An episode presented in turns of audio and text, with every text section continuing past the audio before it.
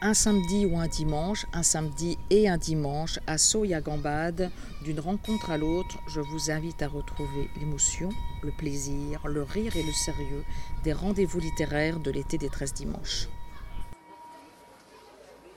Euh, donc euh, Valérie, elle travaille pour Christie's. Euh, elle est en charge des tableaux modernes à Paris après avoir passé euh, 10 ans à Dubaï. C'est ça. Voilà. Exactement. Donc, Toujours euh, chez Christie's. Toujours chez Christie's, voilà.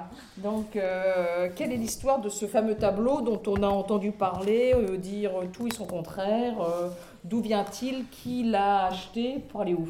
Alors, j'avais plein de questions que je peux pas répondre, mais... Euh, Mais ça reste entre nous. hein. Oui. Euh, oui, donc c'est un tableau qui a été redécouvert euh, parce qu'il est- il a été acheté par un. bah, C'est un Christ. le- Le, Voilà, le Salvator Mundi. Voilà. Exactement, que je suis sûre que vous avez dû entendre parler vu qu'il a fait la une de tous les journaux euh, en novembre quand il a été vendu par Christie's à New York pour euh, un demi-milliard, je dis un demi-milliard de dollars. Et, et ce tableau en fait avait été acheté donc, par le vendeur qui l'avait acheté mais sans être attribué à Léonard de Vinci. Et avec les nouvelles recherches scientifiques, justement, les, analyses de pigments et toutes les autres archives qu'on a eu a eu accès euh, bah, plus récemment, le tableau a été attribué et donc confirmé euh, étant de la main de Léonard de Vinci. Alors évidemment, il y a beaucoup de, de polémiques autour de cela parce que les académiques ne sont pas faits pour s'entendre, donc il y aura toujours une polémique dessus. Mais Christie's l'a vendu en tant que donc, Léonard de Vinci et il a été acheté euh, par, le, par le Moyen-Orient. Alors, même moi qui travaille chez Christie's, je ne sais même pas qui l'a acheté, mais je sais qu'il est actuellement euh, donc en exposition au fameux Louvre d'Abu. Euh, je ne sais pas s'il y en a certains qui ont peut-être eu la chance d'aller le voir, mais le tableau, donc, c'est quand même une image pour l'histoire de l'art, je pense, assez importante non seulement parce que c'est un tableau qui représente par, par, euh, par excellence le christianisme, Salvator Mundi, qui est exposé dans un pays musulman, donc les Émirats arabes unis, et qui, moi, de ce que j'ai compris, a été acheté quand même par l'Arabie saoudite. Donc, la, la- et, et en plus, c'est de Léonard de Vinci, qui est vraiment le maître de, de, de la, enfin de, de, de l'histoire de l'art. C'est pour ça que c'est la première, la première œuvre qu'on a regardée.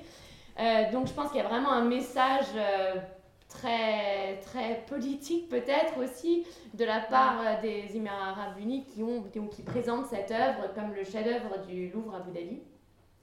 Et, euh, donc c'est assez intéressant de voir que le Louvre à Abu Dhabi, je crois qu'Alain est allé euh, assez récemment et moi aussi je suis allée récemment. Je- J'en profite pour en parler un petit peu, pour donner aussi mes impressions.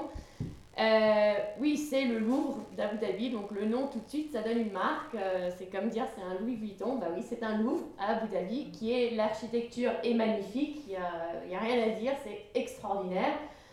Le contenu, c'est intéressant, c'est très, très bien fait. Dans, ça raconte l'histoire de l'art euh, exactement chronologiquement avec des pièces phares. La plupart ont été en, euh, empruntées aux musées euh, nationaux de France, donc ce sont des œuvres que nous, on connaît, euh, qui sont souvent euh, groupées par thème et qui sont juxtaposées, les thèmes par géographie. Donc on va avoir une œuvre indienne à côté d'une œuvre française, à côté d'une œuvre mexicaine qui explore le même thème et plus ou moins de la même période. Donc c'est vraiment, je crois que Macron d'ailleurs, c'est ce qu'il avait dit dans son, dans son speech de l'inauguration du Louvre en disant que c'était le musée des civilisations et que par la culture les civilisations, il peut avoir la paix. Alors oui, c'est très utopique euh, et surtout c'est assez intéressant de voir que dans ce Louvre, on voit une Torah à côté d'une Bible et à côté du Coran. Ce qui est, c'est très intéressant, mais ça reflète pas non plus toujours la réalité, je pense. Euh, mais encore, je pense que c'est vraiment un, un musée qui essaye de de donner un message et de, de se donner vraiment une marque. Donc oui, c'est très intéressant. Euh, moi, à ma grande déception, euh, et j'ai fait toutes les salles, et je me disais, ok, la dernière salle, ça va être ça. Je me disais, il va avoir une salle dédiée à l'art arabe, puisque à l'art arabe moderne et contemporain. Je ne parle pas de l'art islamique, je parle de l'art moderne, euh, contemporain, moderne et contemporain arabe. Je me suis dit, il va avoir une salle dédiée quand même à leurs artistes du XXe siècle et du XXIe siècle. Et ben non, il n'y a rien. Donc il y a trois œuvres d'artistes arabes et pourtant nous sommes au Louvre d'Abu Dhabi. Et moi ça m'a choqué. Ça m'a choqué euh, par rapport justement au livre que, j'ai produit. Euh, mais je trouve ça assez dommage en fait que, ils n'explorent pas non plus leur patrimoine qui est juste à côté. Et euh, je pense pour Christie's en général, Christie's Dubaï, ça a été aussi décevant parce que c'était aussi un moyen de justifier et de valider ces, artistes qui sont donc en marge et qui auraient pu être mis au centre par euh, le Louvre Abu Dhabi. Donc, euh, voilà, je me, permets de partager mes impressions sur le Louvre euh, Abu Dhabi parce que ça reflète bien, je pense, justement le fait qu'il y a toute une région d'artistes qui, qui, sont complètement en marge et même localement, c'est dur de les mettre au centre. Donc, en fait, ce sont des Occidentaux qui essayent de faire la lumière sur des artistes d'origine arabe. Mais il semblerait. Euh, alors, aujourd'hui. Euh, qui les remet sur scène? Est-ce que c'est des maisons de vente? Est-ce que c'est des collectionneurs? Est-ce qu'il est y a d'autres musées que le Louvre Abu Dhabi qui sont dédiés à leur collection de leurs artistes régionaux Enfin, régionaux au grand sens du terme? Est-ce que. Oui, alors il y a, plusieurs, il y a plusieurs facteurs. Euh, donc je pense que d'un point de vue euh, académique, euh, il y a des, des, académiques qui se sont intéressés, qui s'intéressent et qui essayent de promouvoir et rechercher donc l'art arabe, c'est l'art moderne et contemporain arabe, iranien et turc, pour être très précis. C'est un peu long, mais voilà, l'art arabe moderne contemporain du Moyen-Orient. Euh, donc il y, a des académiques, notamment Nada Chabout, qui, a, qui est assez connue parce qu'elle a écrit le, premier livre vraiment sur, elle raconte l'histoire de l'art arabe moderne, donc du XXe siècle, euh, qui, qui, a un peu lancé cet, intérêt d'autres académiques vers l'art arabe moderne. Et euh, il y a des, académiques comme Salwa Migdadi, donc elles, elles sont toutes d'origine palestinienne, iraki, libanaise, qui ont, eu un, qui ont étudié aux États-Unis, en Angleterre, en France, et qui ont eu un intérêt vers leur propre patrimoine, et donc qui sont retournés aller le voir, et qui essayent vraiment de, de travailler dessus. Euh, mais c'est vrai qu'en termes de, de, publication et de, même de cours euh, juste sur l'histoire de l'art euh, moderne et contemporain arabe et iranien, c'est très pauvre. Moi, j'ai fait des, des, études d'histoire de l'art dans dans des universités britanniques. Euh, qui soi-disant sont, sont, sont, très bonnes, mais il n'y a aucun artiste qu'on, vendait chez Christie's ou qu'on, a vu chez Christie's là, chez quand je travaillais à Dubaï. Il n'y en a aucun des noms qui est survenu, mais même pas une mention. Il y a, y a, juste, ils sont effacés de l'histoire de l'art. Je ne sais pas s'ils sont dans ton livre, mais je vais regarder ça en détail. Mais c'est vrai que ce sont des artistes qui ont juste disparu de la circulation. Et, et on parle d'une énorme région. Ça va de l'Iran ça fait tout le Golfe, ça fait le Levant, ça fait le Maghreb, il y a l'Égypte, enfin il y, a, quand même une énorme richesse. Et pourquoi il y a, cette marge? Enfin évidemment c'est contexte politique, contexte euh, religieux, contexte social, contexte euh, géographique tout simplement. Mais surtout il y a un manque de personnes qui remettent ces artistes au centre. Et, et moi c'était vraiment une des motivations derrière ce livre. Euh, parce qu'en toute honnêteté, moi quand je suis arrivée à Dubaï, à Christie's Dubaï en décembre 2008. Euh, j'ai débarqué à Dubaï, je pensais que c'était juste une ville désertique. Et euh, on m'avait proposé ce poste que j'ai accepté parce que tout simplement je ne trouvais rien d'autre en France. Euh, donc je, suis allée vraiment un peu par, par défaut, avec, sans, sans avoir d'idée vraiment ce que j'allais faire. On m'a demandé de gérer un peu le bureau de Dubaï au point de vue administratif. Et en faisant ça, j'ai découvert l'art qu'on vendait donc à Christie's Dubaï qui tient des ventes d'art moderne, contemporain, arabe, iranien et turc depuis euh, février 2006. Donc moi je suis arrivée en 2008. Et je suis arrivée au pic, au summum de ce marché. Donc il y avait vraiment tous les artistes qui, qui, ont une certaine cote qui étaient représentés dans nos ventes. Et à une certaine vente, j'ai découvert donc cet artiste, Mahmoud Saïd, alors pour moi, quand je suis arrivée, Mahmoud, Abdallah, Mohamed, tout ça, pour moi c'était pareil. Donc à retenir les noms d'artistes, mais j'aurais mis au moins 3-4 Momo, ans. Momo, voilà, Momo. vraiment, j'avais vraiment du mal à retenir les noms. Alors lui, c'est assez simple. Hein. Mahmoud, Saïd, ça va. C'est pas trop compliqué, j'ai vu pire. Et, et, donc moi, ce qui m'a motivé derrière euh, cette publication du livre, c'est que j'ai vu des œuvres, on a vendu la collection du Cheikh Mohamed Saïd Farsi, encore un Saïd, mais rien à voir avec lui, et encore un Mohamed, mais rien à voir. Euh, mais donc lui, c'était l'ancien maire de Jeddah, et lui, pour le coup, il est, euh, il est, il est connu pour avoir beaucoup développé la scène artistique et culturelle de l'Arabie Saoudite, puisque c'est grâce à lui qu'il y a toutes ces... Il y a des grandes sculptures monumentales de Miro, de Aniri Moore qui sont à Jeddah, et c'est lui qui a vraiment développé cette ce goût à l'art. Et il était euh, collection avide d'art moderne égyptien. Donc Christie's a vendu sa collection en 2010, et c'est là où tous les prix ont, sont sautés par le plafond. Et il y avait une dizaine d'œuvres de Mahmoud Saïd, et moi je suis, je suis restée en extase devant ces œuvres. Enfin, je vous laisserai euh, feuilleter le livre euh, après, si tu veux ouvrir des pages c'est vraiment. Euh, J'ai tombé amoureuse de, ce peintre et je me suis dit, bon, bah, je, vais lire, euh, je vais lire quelque chose sur lui, j'aimerais bien comprendre un peu ce qu'il a fait d'autre, qui est-ce, comment, quoi. Et impossible de trouver un livre dans, dans notre maigre bibliothèque à Christie's Dubaï qui, soi-disant, a tous les livres à peu près sur l'art moderne euh, du Moyen-Orient. Je ne trouvais rien sur euh, Mahmoud Saïd en français. Il y avait des vieilles photocopies arabes où il manquait les trois quarts des pages et pas d'illustration. Et il y avait deux, trois fascicules français qui étaient des rétrospectives. Il y avait juste la liste des tableaux, donc il n'y avait rien d'autre comme information.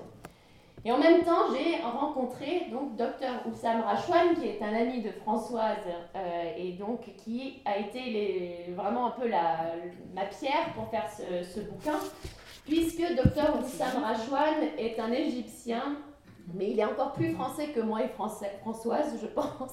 Vu sa culture G et ses, connaissances, c'est une encyclopédie sur pattes. enfin, c'est un Égyptien euh, de. D'une autre. Oui, qui a, c'est un monsieur qui a 80 euh, ans, qui c'est cette culture aussi égyptienne francophile, oui. francophone, euh, de femmes non voilées de comment s'appelle d'Alexandrie. Mhm. euh, donc cette bibliothèque enfin c'est vraiment des cultures euh, humanistes transversales extraordinaires. Tout à fait tout à fait. Et lui euh, moi je lui ai parlé parce que c'était vis-à-vis de notre travail avec Christie's. Et j'ai réalisé qu'en fait il, il avait énormément de, de culture et de connaissances et d'histoire sur justement l'art moderne égyptien que nous on ne trouvait pas dans les livres et je lui ai dit arrête, arrête, arrête, moi il faut que j'écrive tout ça, il faut faire quelque chose. C'est ce qu'on appelle, en, je pense qu'en français c'est le même mot, c'est l'histoire orale. C'est ce qui n'est pas écrit, mais c'est encore plus important que ce qu'on trouve dans, dans, les bouquins parce que finalement, lui il l'a vécu en tant que collectionneur et en tant qu'ami d'artiste. Donc je lui ai dit écoute, euh, je sais que tu as des Mahmoud Saïd, euh, il en a des très beaux d'ailleurs. Et euh, je lui ai dit, est-ce que tu voudrais pas qu'on fasse un catalogue raisonné sur Mahmoud Saïd? Alors déjà, il m'a dit, qu'est-ce qu'un catalogue raisonné? Enfin un mot qu'il ne connaît pas. Donc, je lui ai expliqué, ben voilà, euh, les, les, artistes, enfin beaucoup d'artistes du moins euh, dans l'Occident, enfin surtout les impressionnistes, les modernes, ils ont un catalogue raisonné, c'est-à-dire une, une, encyclopédie qui documente, archive, illustre ou, ou que possible toutes les œuvres d'un seul artiste. Donc en fait, c'est un peu une, toutes les archives condensées en, en un seul euh, livre. Donc évidemment, il a été très motivé. Et donc on s'est lancé un peu dans cette aventure. Donc euh, complètement rien à voir avec Christie's. Moi, c'était vraiment par passion que je le faisais. Euh, et pour répondre à votre question, Alain, tout à l'heure, pourquoi j'ai survécu 10 ans à Dubaï, c'est grâce à ce livre qui m'a stimulé intellectuellement. Et, euh, et donc, c'est ce projet, cette aventure qu'on a, qu'on a, qu'on a développé euh, tous les deux, nous a forcé donc à vraiment déterrer euh, des, des, archives qu'on trouve nulle part, vraiment nulle part que, ailleurs que dans une petite bibliothèque qui est fermée 364 jours sur 365, et voir des œuvres qui sont dans les musées en Égypte qui, pareil, sont, formées, qui sont fermées pendant 5 ans, on ne sait même pas pourquoi. Et du coup, de vraiment d'illustrer, documenter, archiver et, et, de recréer chronologiquement l'œuvre de cet artiste. Moi, mon but étant toujours derrière, euh, derrière ce bouquin, d'avoir de, un livre complet sur cet artiste, mais surtout, en tant que Française et Européenne, de le divulguer et que ce livre ne soit pas justement que distribué au Moyen-Orient, notamment qu'en Égypte, mais qui soit, euh, qu'on puisse l'acheter sur Amazon, qui puisse être dans les universités en Angleterre, aux États-Unis, en France, que les gens puissent l'utiliser comme outil de travail et en plus pour inspirer un peu les autres, d'autres familles d'artistes. Il y a beaucoup de familles d'artistes qui ont un patrimoine d'un seul artiste qui ne savent pas quoi en faire, surtout au Moyen-Orient. Euh, j'ai vu, euh, des, atrocités de, d'œuvres d'un seul artiste qui sont sur un balcon au Caire, par exemple, alors que ça, ça vaut des, millions, mais surtout, c'est des œuvres qui, qui, vont être détruites si rien n'est fait. Donc, euh, donc, il y avait vraiment cette idée de préservation de patrimoine culturel, en plus dans une région qui est quand même pas très stable, mais surtout de faire connaître cet artiste donc à, à, enfin, à l'international. Et donc aujourd'hui, bah, ce livre, oui, il est distribué sur Amazon. Euh, on a fait euh, donc deux lancements en Égypte où Françoise est venue nous soutenir, euh, mais lancement aussi à Londres, lancement à Dubaï. Donc on a utilisé vraiment tous les moyens du bord pour faire connaître cet artiste. et puis bon, dans un monde idéal, ce serait de faire, la prochaine étape, c'est de faire une exposition, une rétrospective sur cet artiste pas en Égypte et pas au Moyen-Orient, mais plutôt dans l'optique de le faire en, France, par exemple. On peut avoir une idée chronologique? Ouais, tu peux nous, nous raconter un peu l'histoire de Mahmoud Saïd, qui, qui, à chaque fois tresse un peu l'histoire des avant-gardes égyptiennes Exactement, ouais. Donc Mahmoud Saïd, il est né en 1897, il est mort en 1964. Donc déjà, ça vous donne une idée d'où on le situe. Euh, Mahmoud Saïd est l'oncle de la reine Farida. Donc il a aussi un cachet royal et vous verrez dans le deuxième volume, j'ai plein de photos donc, de la famille royale et de Mahmoud Saïd qui a, qui a vécu aussi toute cette époque, l'époque glorieuse de l'Égypte, l'âge d'or d'Égypte. Et lui, donc, il était euh, il d'une famille très aristocrate. Son père a été Premier ministre deux fois d'affilée. Euh, et notamment, il a été Premier ministre entre 1914 et 1919 donc en pleine période, au cœur de, de, la prise de conscience du nationalisme et de, du chemin vers l'indépendance, puisque l'Égypte a, a, été indépendante du protectorat anglais en 1922, euh, suite à des, des, batailles terrifiantes et sanglantes de 1919 qui ont été menées par le Parti nationaliste égyptien. Et donc, Mahmoud Saïd, il est arrivé sur la scène artistique vers début, fin, fin, enfin, vers le début des années 1920, donc dans ce contexte déjà très nationaliste. Euh, et il a, il, ses, parents, enfin, il vivait dans une famille aristocrate, aristocrate donc du coup, il s'attendait à ce que leur fils soit, fasse une carrière d'avocat. Donc il a en effet fait des études euh, de droit, euh, puisqu'il venu d'une famille bien aisée, il parlait aussi couramment l'arabe, l'anglais, le français et l'italien. Donc c'est quand même un contexte assez privilégié. Et en plus de faire euh, ses études de droit, il, est, il a décidé de partir euh, à, à, Paris euh, dans les années 20 pour justement aller suivre des, des cours à l'école libre de la Grande Chaumière et de l'Académie Julien, donc les deux plus grandes écoles des beaux-arts à l'époque à Paris. Euh, ayant été un peu formé euh, pendant ces, années de collège, il suivait un peu des cours euh, dans les ateliers privés d'artistes expatriés. Donc à l'époque, il faut se resituer à Alexandrie. Alexandrie, à l'époque, c'était vraiment the place to be. C'était où il y avait tous les expatriés du, de, du Levant qui, qui, ont migré, de, de la Grèce qui ont migré, de l'Europe. Donc il y avait vraiment une, une scène culturelle très très riche que ce soit au niveau de, de l'art, mais donc de l'art de ces artistes expatriés, de la poésie, de, il y a énormément de romans, de, puis, puis le cinéma qui est né de, de cette ville. Donc c'était vraiment pas du tout l'Alexandrie qu'on connaît aujourd'hui, qu'on a, qu'on a été presque déçus, j'ai envie de dire, de, cette ville. Euh, et donc Mahmoud Saïd est arrivé dans ce contexte en étant donc en ayant un peu, étant un peu forcé de faire cette carrière, de juge euh, au tribunal mixte d'Alexandrie. Mais en même temps, il gardait l'art, puisqu'il pouvait se le permettre, il a gardé l'art comme, euh, comme hobby sur le côté. Et donc, il peignait, euh, selon ses petits-enfants, il peignait tous les dimanches euh, dans son atelier, donc dans sa maison à, Alexandrie. Et son art, en fait, au début, c'est très clair, comme, comme il est chronologique, le catalogue raisonné, vous allez voir que chronologique, qu'au début, il peint surtout des portraits qui finalement n'ont rien de de très égyptien. Enfin, ça pourrait être européen, ça pourrait être italien. C'est des portraits assez académiques, assez classiques, des paysages euh, il y a des paysages égyptiens, mais pas, ça, ça, ça ne crie pas l'Égypte. Dans les années 20, fin 20, 1930, il, je pense qu'avec le, mouvement du, du nationalisme euh, et aussi le, le fait qu'il y ait euh, de plus en plus d'artistes égyptiens, puisque euh, en 1908, la première école des beaux-arts en Égypte a été créée par Prince Youssef Kamel au Caire.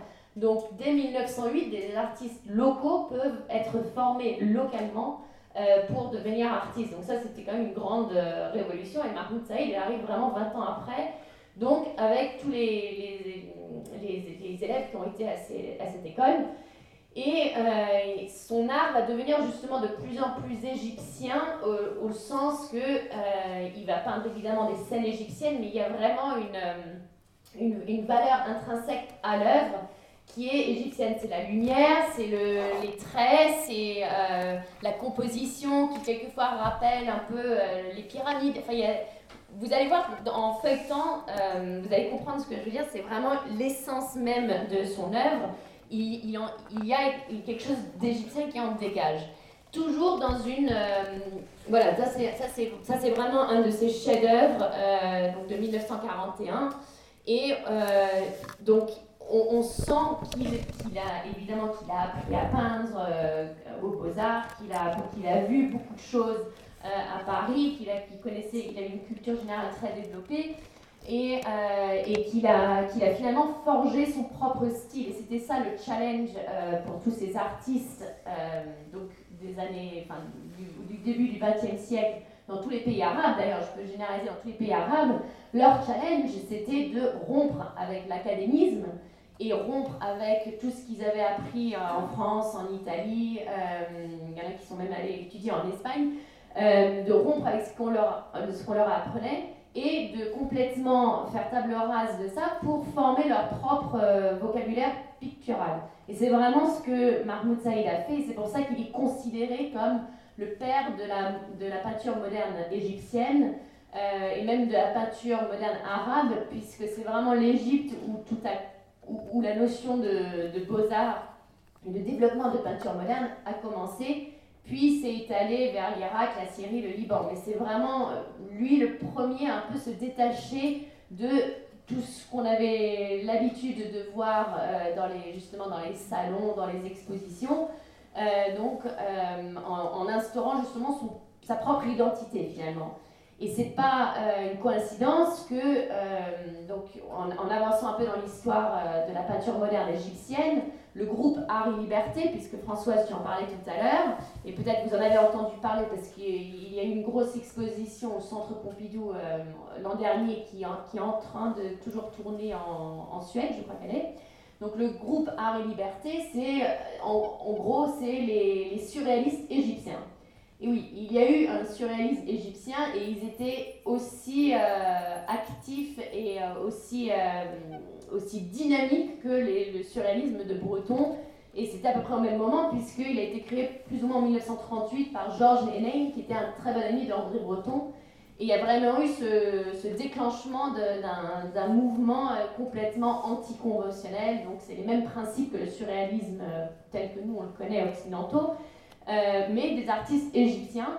Et eux, donc, anti-convention, c'est le seul artiste qu'ils ont accepté de participer à leurs expositions est Mahmoud Saïd. Alors que Mahmoud Saïd, bon, c'est des, tableaux, c'est assez quand même, il y a quelque chose de quand même assez classique euh, dans, dans, son approche, mais ils l'ont accepté comme étant euh, invité d'honneur à leur exposition puisqu'il considérait que c'était le premier vraiment à avoir rompu avec euh, tout cet académisme et toutes ces rigidités euh, de l'art euh, tel qu'on le, connaît, tel qu'on le connaissait au début du XXe siècle.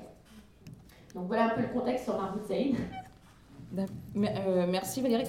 ton livre, qu'est-ce qu'il a permis? Est-ce qu'il a parce que le, problème dans tous ces pays orientaux, c'est par rapport à la façon de travailler occidentale, c'est une sorte de professionnalisation, une identification des œuvres, la localisation des œuvres et ensuite de la conservation des œuvres. Est-ce que ce travail-là a permis euh, un nouveau départ pour un ensemble d'œuvres euh, de Mahmoud Saïd? Oui, enfin, je, pense que ça. Je pense déjà il y a beaucoup de collectionneurs parce qu'évidemment, nous on a fait euh, beaucoup des œuvres de Mahmoud Saïd, donc on est, il y a à peu près 400 tableaux et euh, à peu près 350 dessins qu'on a découvert de, cet artiste et on estime c'est à peu près sa production de toute façon. Euh, beaucoup de ces œuvres en fait sont restées dans la famille de l'artiste. Alors il y a un arbre généalogique dans le volume 2 qui m'a mis 9 mois à faire et vous comprendrez pourquoi parce qu'il a une famille, euh, ça n'en finit plus. Et du coup, j'ai tracé toutes les branches de toute sa famille. J'ai retrouvé tous les gens qui sont encore vivants de sa famille, qui, ont, qui avaient chacun en fait des, petits, des gros, des importants, pas importants tableaux de, de, l'artiste, qui n'ont jamais été vus. Et, euh, et, qui n'ont jamais été publiés, qui n'ont jamais été exposés, euh, qu'on ne savait même pas qu'ils, qu'ils existaient. Même à tel point qu'un jour au Caire, on était à l'appartement justement des descendants de Sadat, et euh, elle nous avait dit, bah, j'ai un petit Mahmoud Saïd, euh, venez le photographier, comme ça vous pouvez le mettre dans votre livre. Donc on est venu et puis en, pendant que le photographe euh, s'installait, je regardais un peu tout ce qu'il y avait au mur parce que dans les maisons en Égypte, dans les grandes maisons d'Égypte, les, tableaux sont vraiment empilés les uns sur les autres, ça couvre tout le mur. Et donc je regardais un peu un à un tout ce que je voyais et je vois un autre Mahmoud Saïd et je lui dis mais pourquoi celui-là vous voulez pas qu'on le photographie? Elle m'a dit ah ben, Je ne savais pas que c'était un Mahmoud Saïd. Et donc, c'est ça le drame c'est qu'il y a beaucoup de gens aussi qui ne savent même pas qu'ils ont des œuvres de cet artiste, qui n'ont pas pu le, le, reconnaître. Et donc, je pense que un livre comme ça, ça a quand même fait reconnaître euh, l'œuvre et faire euh, découvrir certaines œuvres qui n'avaient jamais été vues. Euh, et notamment, c'est là où quelque part Christie's a un petit peu joué un rôle, parce qu'en étant Christie's, les personnes non seulement avec quelque part confiance, euh, que quelqu'un de Christie's vienne chez eux photographier, faire un travail académique dessus. Moi, ça aurait été le contraire, j'aurais pas eu confiance. Bah, j'ai eu les deux. J'ai eu les deux. Moi, j'aurais eu confiance en Valérie S, mais pas Christie's. Hein. J'ai eu les deux. J'ai eu les deux. C'est pour ça que je me présentais sous deux différentes formes. Euh, mais par Christie's, comme les gens ont entendu parler de Marc Moussaï, le catalogue raisonné, des œuvres sont venues à nous. Et donc, par exemple, l'an dernier, euh, vraiment, mais deux semaines après publier ce livre, je reçois un email d'une famille euh, arménienne au Canada qui avait quitté l'Égypte en 1963 et qui me dit euh, bah voilà, nous on a un tableau de, Mahmoud Saïd. Je lui dis ah bon, je viens d'imprimer le livre.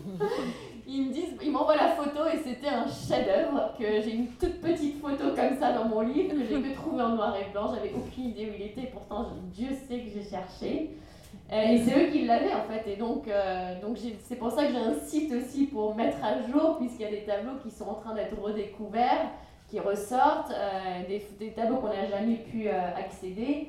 notamment sur ce qu'on a redécouvert aussi, c'est le patrimoine du gouvernement égyptien, puisque beaucoup des œuvres de Mahmoud Saïd sont dans des ambassades, dans, les, dans le bureau du ministre des Affaires étrangères, dans le bureau du Premier ministre, dans les musées qui sont pratiquement jamais ouverts ou dont les tableaux sont dans les réserves, on les voit pas souvent. Et ça, rien que ça, ça a été, euh, je pense, la plus grande épreuve, c'est d'accéder à ces tableaux qui, même le gouvernement ne comprenait pas pourquoi on faisait ce livre, en fait. Ils pensaient, enfin, ils étaient très euh, suspicieux et surtout, ils ne comprenaient pas à quoi ça servait. Donc, il y a tout un travail euh, d'éducation sur le fait que bah, ce livre, voilà, c'est pour préserver leur patrimoine, finalement. Mmh. Parce qu'il le, y a un musée Mahmoud Saïd à Alexandrie qui est fermé en permanence. Tout à fait. Donc euh, on l'a visité parce que c'était toi et parce que c'était USM. Et si mes souvenirs sont bons, dans ce même musée Mahmoud Saïd, il y a un tableau qui n'est pas de Mahmoud Saïd et qui est annoncé mhm. comme Mahmoud Saïd. Donc il y a le problème aussi du sérieux aussi dans ces, dans ces institutions. Quoi. Il n'y a, a, pas encore de... Oui, ouais, bah là c'est le musée Mahmoud Je ne sais pas si vous imaginez le musée du Mahmoud Saïd qui présente un faux Mahmoud Saïd. Donc c'est... Euh, en plus, il est vraiment l'entrée, quoi. Vraiment raté. Je m'en souviens, la première fois que je l'ai vu, c'était en 2013, et j'ai dit à Dr. Ashwan, mais ce tableau, c'est pas possible que ce soit Mahmoud Saïd. Et je me suis dit, bon, moi je débute, je vais, vais rien dire, je, voilà, je le garde entre lui et moi. Et là, quand on est retourné en 2016, euh, je l'ai revu, et en fait, en, je crois que je me suis permise de frotter un petit peu le tableau, qu'il y avait de la poussière. Et il y a une signature qui est absolument pas Mahmoud Saïd, c'est Edayat, ou je sais même plus quoi, ça n'a rien à voir avec Saïd, quoi, c'est pas très compliqué en plus Saïd. Et donc, du coup, je dis à Dr. Ashwan, non, on peut, d'abord, on on va pas illustrer ce tableau dans notre livre, donc ça va faire tout un scandale avec, euh, avec, euh, avec ce musée, mais surtout, il faut leur dire qu'il faut qu'ils l'enlèvent. Et donc, euh, Dr. Ashwan, avec ses talents de diplomate, est allé voir les conservateurs qui ont sorti un vieux, un vieux bouquin où toutes les pages partaient, et c'était soi-disant leur, leur inventaire de, du musée. Et donc, elle recherche euh, donc, ce, tableau et elle retrouve que dans les années 70, euh, effectivement, un expert avait dit que c'était pas du tout un tableau de Mahmoud Saïd et donc il fallait pas l'exposer. Mais sauf que bah, il est exposé, il est encore aujourd'hui, il est encore exposé. Et euh, il est pourtant, il n'est pas dans mon livre, mais voilà, se, c'est tellement compliqué de, d'enlever tableau. le musée est fermé, ça Oui, et c'est le problème aussi de ces pays-là, tous les musées sont fermés. les, collections publiques sont plus inaccessibles que les collections privées. C'est ça. C'est ça, oui, oui, c'est ça, parce que bah, quand tu es venu, euh, justement, on n'a pas pu aller au musée d'art moderne, mais par contre, tu as été invité, on a été invité chez Yasser Zaki Hachem, qui a été d'ailleurs un des sponsors de ce livre, euh, qui nous a accueillis à bras ouverts, et son, sa maison, c'est un musée, et on voit les plus beaux tableaux de, bah, il y a de Mahmoud Saïd, et il y a aussi de Abdelhadi Gazar, qui est un autre artiste égyptien euh, phénoménal. Et, c'est vrai que bah, c'est là où on voit le plus de tableaux, mais les musées en soi, malheureusement, euh, là, on a trois siècles à rattraper. Et donc, tu parlais de ce collectionneur, parce que là, tu continues aussi des recherches sur le mouvement d'art et liberté. Tu peux peut-être nous dire deux mots sur l'artiste sur lequel tu travailles, parce que c'est quand même une esthétique très différente de Mahmoud Saïd, et de replacer dans le contexte international. Alors, Mahmoud Saïd, moi, je le qualifierais comme. Il a quand même il, a quand même il a été élevé dans une famille aristocrate, euh, oncle du roi, famille très aisée, il a beaucoup voyagé. Euh, c'est quand même un artiste d'un certain calibre, enfin d'une certaine euh, rang sociale qui ne s'applique vraiment pas à tous les artistes en général. Et, du coup, l'artiste sur lequel je travaille s'appelle Abdelhadi El-Ghazar. Donc là, pour le, retenir le nom, bon courage. Mm. Mais Ghazar, on va l'appeler.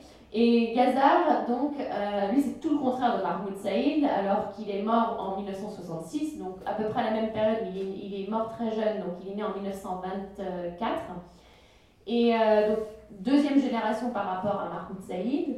Et Gazar, il, est, euh, il venait d'un milieu justement très, très modeste. Il a grandi dans, dans le quartier du Caire qui est vraiment très très pauvre, qui est connu pour, pour où il y a beaucoup de rites euh, très traditionnels qui se déroulent encore. C'est très religieux, c'est très spirituel comme, euh, comme, comme quartier, mais surtout, c'est vraiment très très pauvre.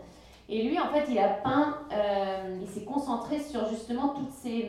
Il a été fasciné par le fait que son peuple, enfin le peuple qui, qui vivait dans ce quartier, était, euh, leur vie était dictée par des rites euh, religieux, par des croyances complètement farfelues, qui nous semblent complètement farfelues. Et c'est ce qui Par exemple, par exemple bah, par exemple, de croire que euh, je sais pas, le serpent symbolise la virilité et que s'il n'y a pas de coq, ça veut dire que l'homme n'est pas viril. Enfin, des choses, des choses pour nous qui sont un peu folkloriques finalement. Et il s'est vraiment intéressé justement à l'art folklore de son peuple. Et donc, stylistiquement, c'est complètement différent. Euh, et c'est très, pour nous occidentaux, moi je trouve que c'est très dur à comprendre et c'est très dur à apprécier, mais c'est fascinant une fois qu'on comprend le contexte justement.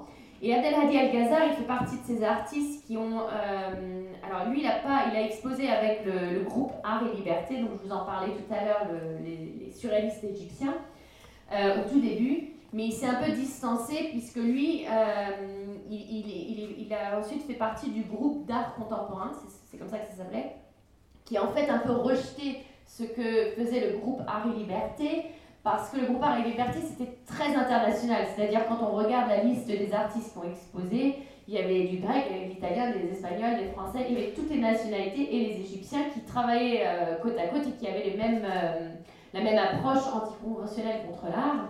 Alors que l'art du groupe, le groupe art contemporain s'est concentré justement plus à recentrer justement euh, l'art sur l'Égypte, sur leur tradition, sur puiser euh, l'inspiration de, dans, l'art euh, de, l'Antiquité, des pyramides, de, toutes les croyances que, qui, qui, ont traversé un peu l'Égypte. Et donc c'est vraiment une approche très différente.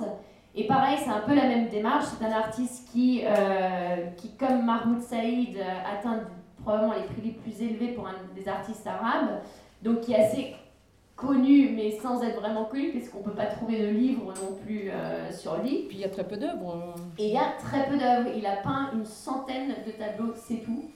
Euh, et beaucoup de dessins qui sont très très intéressants. Euh, mais ces œuvres sont beaucoup dans les musées, donc on ne les voit pas. Et chez deux, trois collectionneurs, où là, par contre, on a eu nous la chance de, de les voir. Euh, mais pareil, c'est un artiste en fait qui est très intéressant à juxtaposer avec Mahmoud Saïd pour montrer un peu aussi l'évolution de la peinture moderne en Égypte, d'un plus classique à quelque chose qui est vraiment pur et dur égyptien, qui vient presque de la terre, alors que Mahmoud Saïd, c'est encore un peu utopique. Euh, il a tendance aussi à un peu romanticiser toutes ces scènes de, de labour dans les champs. Enfin, donc, c'est vraiment une approche très différente. Et est-ce que dans ces, dans ces groupes euh, art et liberté, art contemporain en Égypte, il y a des femmes? Alors oui, tout à fait. Euh, c'est ça qui est aussi intéressant, contrairement à ce qu'on pourrait penser. Euh, notamment même de l'époque de Mahmoud Saïd, donc quand je dis l'époque de Mahmoud Saïd, c'est-à-dire la première génération des artistes modernes arabes, euh, il y avait euh, plusieurs femmes artistes expatriées, mais qui jouaient un rôle très important sur la scène artistique d'Alexandrie notamment. Donc il y avait Amelia da Casonato da Forno qui était en fait la professeure de Mahmoud Saïd.